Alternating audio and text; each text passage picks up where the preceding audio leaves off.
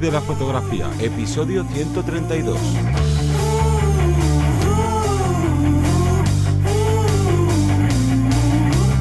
Bienvenido o bienvenida al podcast que te enseña a vivir de tu pasión, es decir, vivir de la fotografía, donde semana tras semana te traemos todo lo relacionado con el mundo fotográfico como negocio, ya sea la parte de marketing, de posicionamiento web, de cómo conseguir clientes, de la marca personal y bueno, un largo etcétera. Yo soy Johnny Gómez y conmigo y contigo tienes a Deseo Ruiz. Hola, buenas. El episodio de hoy vamos a hablar de qué imagen estás dando a tus clientes o a tus futuros clientes, porque depende de esta imagen que le estemos dando, puede ser una clave de que nos terminen contratando o que no nos contraten. Y dentro de esto, que es un aspecto súper grande y habría que hablar de muchísimas cosas, nos vamos a centrar en una que es muy referente a la marca personal, que es el uso de logotipos. Y es que dentro de la fotografía se utilizan mucho los logotipos, no todo el mundo, pero cuando se utilizan los logotipos, pues la verdad es que vemos, como nos pasa muchas veces, muchos errores y encima es que no es que sean errores leves. Así que toca dar caña a este tema, pero antes hay que recordar el call to action de este podcast, que nos lo va a decir Teseo. Bueno, recordaros que como siempre, como llevamos ya durante casi, yo creo que ya llevamos casi, vamos a hacer un añito, ¿no? Dentro de poco. Fíjate si llevamos tiempo eh, con nuestra plataforma de vivir de la fotografía.es, en este caso nuestra academia, que como si fuera un Netflix, un HBO similar, que tenemos un membership donde eh, semana tras semana vamos colgando contenido y por solo 10 euros al mes, 33 céntimos a la al día, perdón, iba a decir a la semana, al día, vas a tener este contenido con el que vas a poder aprender un montón. Y eh, además, esta semana destacaros que estamos terminando el curso de Set Alight 3D Studio, con el que hemos estado desarrollando diferentes esquemas de iluminación, sets de estudio eh, con, pues con esas pruebas que nos van a facilitar el uso de diferentes iluminaciones, ya sea flash, eh, luz continua, y que estamos rematando con la parte de comunidad, un, capítulo de comunidad donde podemos ver cómo otros fotógrafos y fotógrafas comparten esos sets de iluminación y nos pueden dar una parte más creativa para nosotros. Y eh, vamos a poner en, práctica con otro, con el último capítulo, con el 10, ponemos en práctica todo eso creando tres sets diferentes. Así que ya rematamos y el viernes, como siempre, viernes de edición con otro capítulo de Capture One. Y nada, vamos a empezar con el tema. Y es que aquí lo que sucede que, como siempre decimos, terminamos haciendo cosas simplemente porque vemos que el resto de compañeros y de compañeras en fotografía lo hacen y entonces, pues oye, le vamos a vamos a meter un logotipo, ¿no? Porque como todos los toda la gente que está o mucha de la gente que está dentro de fotografía utiliza un logotipo, pues vamos a usarlo, pero se nos olvida que esto es parte de nuestra marca personal. igual que no iríamos, por ejemplo, a hacer una sesión, ¿no? Cuando alguien te ha contratado, no vas aquí con unas manchas de ketchup en el pantalón, ni dices, bueno, pues se me ha olvidado el trípode o no tengo trípode, ¿para qué comprármelo si puedo coger y con mi, propia mochila donde llevo la cámara le pongo dos libros encima y ahí coloco la, la cámara para hacer una foto? Y puede parecer un ejemplo súper extremo, pero es que esto mismo sucede cuando utilizamos, digamos, logotipos malos o logotipos eh, contradictorios, ¿no? Que se podría decir. Entonces hay que cuidar mucho, si utilizamos un logotipo, hay que cuidarlo mucho porque es parte de nuestra imagen corporativa. corporativa. En este caso, además, eh, muchas veces planteamos un logo. Ok, nosotros somos fotógrafos. Pues le ponemos un diafragma. ¿Cuántas veces habremos visto el logo del diafragma entonces, eh, sí, podemos tener parte, ahora hablaremos un poco de ello, ¿no? De, que, de tipos de logos y demás, podemos incluir parte de, la fotografía dentro del logo, pero hay que entender por qué se incluye, por qué añadimos eso, por qué ponemos esos, colores o esas formas, ¿no? Entonces hay que, como dices tú, hay que cuidar el logo y no nos vale lo que, lo que hace el vecino o la vecina, porque a lo mejor a él le funciona por X razones o no le está funcionando y yo pienso que sí, o bueno, vamos eso a analizarlo. Entonces, yo creo que primero vamos a describir Describe Johnny qué es un logotipo. Pues esto si vamos a ir como al diccionario, básicamente es el diseño gráfico que representa la imagen corporativa e identidad visual de una marca. Y ahora puedes pensar, oye, pero que esto es para grandes marcas, ¿no? Nunca mejor dicho, y no. Nosotros, aunque seamos una sola personita, que somos freelance, también necesitamos crear una, una, identidad visual y corporativa. Que esto da igual que tú seas como digo, un autónomo, una autónoma o que seas un gran equipo. Todas las cosas hay que cuidarlas. Y además, el logo no solo tiene que ser esta imagen, sino que debe representar los valores y la filosofía de la empresa. Aquí, ¿qué pasa? Que tú a lo mejor puedes tener un logotipo genial, pero no está con esos valores o esa filosofía de tu tipo de trabajo. Pero bueno, eso lo vamos a ver después. De momento hemos sentado las bases de qué es lo o cómo debería ser un buen logotipo y ahora vamos con otra cosa porque ahí también es bastante y esto es normal, ¿no? Nosotros nos dedicamos a la fotografía y no al diseño gráfico, pero no existe un logotipo, existen cuatro tipologías, ¿no?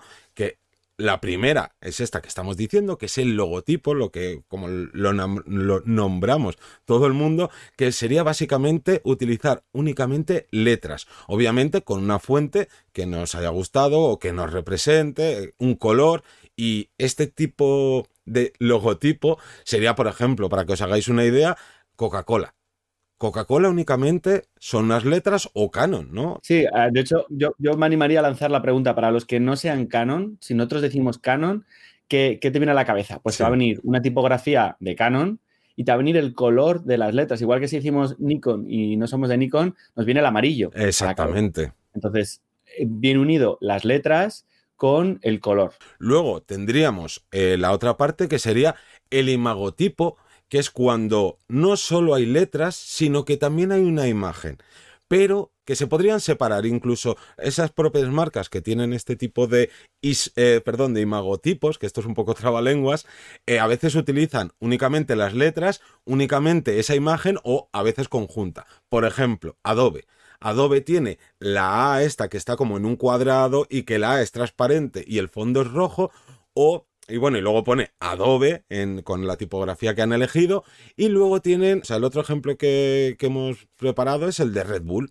Red Bull, pues igual, ¿no? Letras rojas, todos más o menos sabríamos identificar cuál es la tipografía que utiliza Red Bull, pero esto también con lo de los dos toros y el sol este, mm, o el círculo amarillo que, que está detrás de ellos. Entonces, eso, esto sería un, un imagotipo. Luego, como siguiente punto, tendríamos el isologo, que serían letras e imagen unidas, ¿vale? En ese isólogo sería, a mí me viene, por ejemplo, a la cabeza eh, Starbucks, pues la típica de Starbucks, donde tienes eh, dentro del círculo verde con la imagen en el centro, la palabra, o incluso HP, eh, que tengo las letras dentro de un círculo azul. Y yo, como digo, recuerdo HP y me vienen esas líneas como las, letras como entran dentro de, como más estilizadas, ¿no? Entran dentro del círculo y el color azul. Claro, aquí la gran diferencia con, del isólogo con el imagotipo es que en el isólogo las letras y la imagen son indivisibles. No, no, no puedes quitar el HP y el círculo porque te quedas sin nada. O en el caso de Starbucks. Y luego, por último, tendríamos el isotipo, que aquí es cuando se utiliza únicamente una imagen. Y aquí, pues yo creo que la, una de las referentes en cuanto a isotipos más míticos sería Apple, la manzana mordida. Pero luego también tenemos, por ejemplo, Nike. O sea, tú ves el simbolito este de, ¿no? Como curvado de Nike y todo el mundo sabe que es una marca y todo lo que representa. Entonces, estos serían como los, las cuatro tipologías de logos, de logotipos, como, como queramos llamarlo, pero ojo, no te tienes que decidir por una únicamente, ya que puedes crear eh, variantes, o como por ejemplo Nike, que Nike no solo utiliza a veces su isotipo, sino que a veces también utiliza su imagotipo, ya que en, este, en esta curvita ahí que tiene, por llamarlo de alguna manera, encaja también el texto de Nike con su tipografía. Entonces, cuando está el texto, sería un imagotipo. Entonces, tú a la hora de diseñar o de contratar a alguien para que te diseñe tu logo, pues puedes decirle, oye, pues mira, a mí me viene más me viene mejor esto porque luego lo puedo separar y puedo utilizarlo. Bueno, ahí ya eh, cada uno con, con su creatividad. el juego que quiera. Pero aquí yo quiero destacar porque seguro que, más de uno y más de una que nos estéis escuchando o viendo diréis, vale, pero estos son marcas grandes. A mi, a mi nivel me va a influir o me va a afectar. Claro, vosotros debéis pensar que al final es una suma de detalles, es una suma de, características. Y en este caso, a nivel fotográfico, en tu zona, en tu barrio, o a nivel, a lo mejor, en redes o similar, nos terminamos todos conociendo. es que, como digo hay muchos fotógrafos, pero a la vez somos círculos relativamente pequeños, sobre todo cuando vamos a trabajar en, ciertas zonas. Y el hecho de tener ese logo, perdón, nos va a identificar y va a ser mucho más sencillo que nos reconozcan, que nos recomienden inclusive, ¿no? A la hora de compartirlo. Entonces, eh, repito, esto es muy importante. Estamos destacando marcas muy grandes porque son porque todos vamos a entenderlo, vamos a poder reconocerlo, independientemente de, nuestro nivel fotográfico, de dónde vivamos y tal, pero habría que adaptarlo a, nuestra parte geográfica y a nuestro, a nuestro, sí, nuestra comunidad o donde nos movamos. Vamos a ponernos a nosotros mismos de ejemplo que nosotros lo que tendríamos es un isotipo, ¿no? Hemos recurrido al tópico porque quizás lo que más se utiliza es el símbolo del diafragma, pero también obviamente el de la cámara y lo único que hay que intentar huir de esos tópicos. Entonces nosotros, como somos vivir de la fotografía, lo que hemos unido ha sido la palabra fotografía, que obviamente te lleva a la imagen de una cámara, y vivir, que nos lleva a la imagen de ese corazón, ¿no? Porque además nuestro, uno de nuestros eslóganes es vivir de tu pasión. Entonces, ¿no? Pues la pasión, lo que te mueve, al final, ¿no? El corazón que va bombeando y volvemos a lo mismo también los colores son importantes. Todo nuestro pantone de colores de web, de redes sociales, de todo lo que creamos, al final de cuentas tiene ese color rojo, ese color pasión, que obviamente también puede significar otras cosas, pero aquí como va sumando esos pequeñitos detalles, pues al final lo que hablábamos antes es la identidad visual de nuestra marca y que conjuga pues con nuestros valores, con lo que ofrece en este caso vivir de la fotografía y tal. Entonces esto es lo importante en realidad que tiene, que no es un, ay, me voy a meter a este, porque si tú pones en Google logotipo fotografía, te va a llevar a 200.000 páginas que son creadores de estos que vienen predefinidos de, a créate tu propio logo en, dos, en cuatro eh, sencillos pasos y al final lo que estás haciendo es un logo que está utilizando todo Dios a nivel mundial porque, oye, que no es que estén mal, pero es que, claro, en realidad, que sean eh, buenos, hay poquitos y de esos poquitos, pues claro, son los que van eligiendo todo el mundo. Y si te metes en otra web que te ponen más de 90 logos donde elegir, al final son los mismos, con pequeñas variaciones y demás. Entonces, igual que repetíamos antes de que no que cuidamos nuestra imagen que damos a nuestros clientes con otros tipos de cosas, también tenemos que cuidar lo que hacemos con, con nuestro logotipo. De hecho, disculpa que te corte, yo casi prefiero no tener logo a tenerlo mal. Claro. a tener algo que no me identifique o que es una chapucilla o es una prueba o es... Entonces, aquí justo yo creo que ibas a entrar a hablar del intrusismo, ¿no? Eh, uno de los puntos que tenemos. Y es que eh, también tendemos a, tener la costumbre de decir, no, es que hay mucho intrusismo laboral a nivel fotográfico, mucha gente hace fotos, que esto ya hemos hablado de ello en un podcast, largo y tendido, de lo que pensamos nosotros sobre el intrusismo, pero claro, igual, somos los primeros en ahorrarnos un diseñador que ha estudiado, que tiene su experiencia, que, bueno, pues que tiene su calado en, la parte de diseño, para que nos haga el logo y lo queremos hacer nosotros. Entonces, o una persona a un precio ridículamente ridículo. Entonces, cuidado con eso, porque, porque ese intrusismo, al fin y al cabo, nosotros tenemos que hablar el resultado final, si realmente es profesional y para ello es si, si realmente nos está preguntando por qué, qué es lo que necesitamos en el logo, qué, es lo que queremos transmitir, eh, cuáles son los colores que me identifican, cómo va a estar luego. O sea, es una suma que cualquier persona que te lo vaya a hacer que sea profesional debería, debería pedirte, si no, no te hace un logo sin conocerte, sin conocer la empresa ni lo que vamos a hacer. Claro, igual que nos puede enfadar el que alguien te pide un presupuesto, tú le digas tu precio y te diga, ah, pero es que hay alguien que me lo hace por 20 euros, o no, no, yo te doy 50 euros y esto es mi máximo. Pues claro, luego no pretendamos que con esos logos de logo makers no sé qué, no sé cuántos, o pidiéndoselo a alguien que no es profesional, pues queramos tener una buena imagen ante nuestros posibles clientes. Y es que yo al final de cuentas, entre la academia y, clientes que he hecho bastantes webs a fotógrafos y a fotógrafas, y a más de uno le ha pasado que tiene su logo, que se lo ha hecho él, que se lo ha hecho su primo, o que se lo ha contratado a alguien que no lo ha hecho del todo bien. Y es de, no, no, yo en mi web que esté mi logo. Y es como de, pero perdona, si tienes unas fotos estupendas, la web eh, está genial, y no porque la, haya hecho yo, sino que gente que también ha hecho su web o se la ha contratado a alguien y tiene unas web eh, brutales y luego de repente ves el logo cutre, que es como de, ¿no ves que cuando entra un cliente a tu web y ves el logo que has hecho con el Paint, pues, no, por decirlo de manera cutre, lo has hecho con el Paint, le estás diciendo, oye, yo puede que te haga un trabajo así de mal, o puede que no sea profesional, o puede que, no, pues es, si tú vas a una, volvemos a los ejemplos que ponemos a veces de panaderías y tal, y tú estás mirando qué pan llevarte y de repente en la sección de, eh, yo qué sé, de chapatas, ves que las chapatas están con mo, dices, oye va, pues por mucho que los demás barras de pan estén muy bien, lo mismo ya te da mal rollo y dices, yo aquí me doy la vuelta y me voy a otra panadería. Pues aquí tenemos que pensar lo mismo y como bien has dicho, si no tienes dinero para invertir en contratar a un diseñador o una diseñadora gráfica, que obviamente pues van a cobrar un dinero porque se lo merecen, tienen todos esos conocimientos, bla, bla, bla. Si no tienes dinero para eso, no tengas un logo, que no te vas a morir por no tener un logo. No, tú cuando vas a hacer un trabajo no le dices, oye, pues mira, antes de hacer el trabajo que sepas que a mí la fotografía nocturna se me da fatal.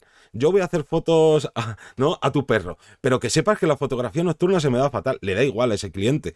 Entonces, si tú tienes como ese pequeño defecto de que no puedes contratar a alguien para que te haga el diseño de tu logo, ojo, que también hay gente que que se le da muy bien y que puede hacer un logo estupendo. O sea, tampoco de aquí estamos diciendo que no te hagas el logo o que no le des. Sí, sí, sí. Lo único que hay que dedicarle tiempo, amor, hay que darle una vuelta y ver hasta qué punto pues he conseguido el, resultado, si el logo es potente, si no, si está, sobre todo si está trabajado. Y luego, por último punto, que yo por lo menos metería dentro de qué pasa con tu logo, con tu logotipo y demás, es que a lo mejor tu estilo de fotografía, o sea, de fotografía, incluso tu forma de ser, es totalmente opuesta al logo que tienes, ya no porque sea malo o tal, el logo puede ser genial, pero si el logo transmite unas sensaciones, una identidad y tú como persona o tu web o tus redes sociales están eh, mostrando otra, pues claro, se están chocando esa, ¿no? Esas dos, esos dos mensajes que le estás dando a tus clientes y puede ser otro de esos motivos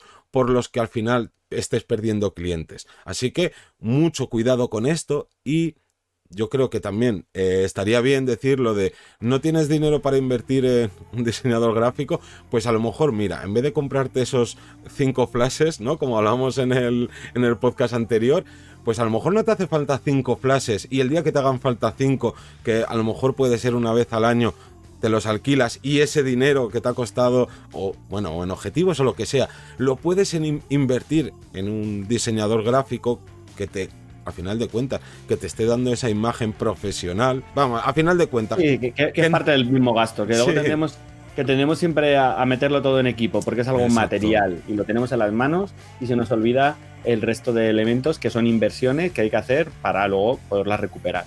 Total, yo es que es algo como que me da así mucho en la patata, me hace daño, entonces siempre al final Lo repito mucho, pero es que es verdad. Hay que invertir en muchas más cosas aparte de, de De la cámara. Claro. Y yo creo que un poquito más. Hemos dado aquí caña al tema de los, del logo. Y bueno, dejamos una pregunta o que nos compartirnos si tenéis logo en, en las diferentes redes sociales y demás donde nos escuchéis, poner vuestro link a vuestra página web, a vuestro logo. Bueno, vamos a, chequear a ver qué, qué, logo nos encontramos. Que lo mismo de ahí podemos sacar ideas muy buenas para otros proyectos mm. y, y, así, pues entre toda la comunidad que, que, formamos este podcast, pues podemos aprender los unos de los otros. Así que mm. nada más que daros las gracias a todos aquellos que os suscribís a los cursos, que nos dejáis valoraciones en Apple Podcast que nos escucháis y comentáis en iVoox o que nos seguís y nos escuchéis también en Spotify o en los cientos de podcasters que hay. Nos escuchamos el próximo lunes a las 7 de la mañana. Un saludo.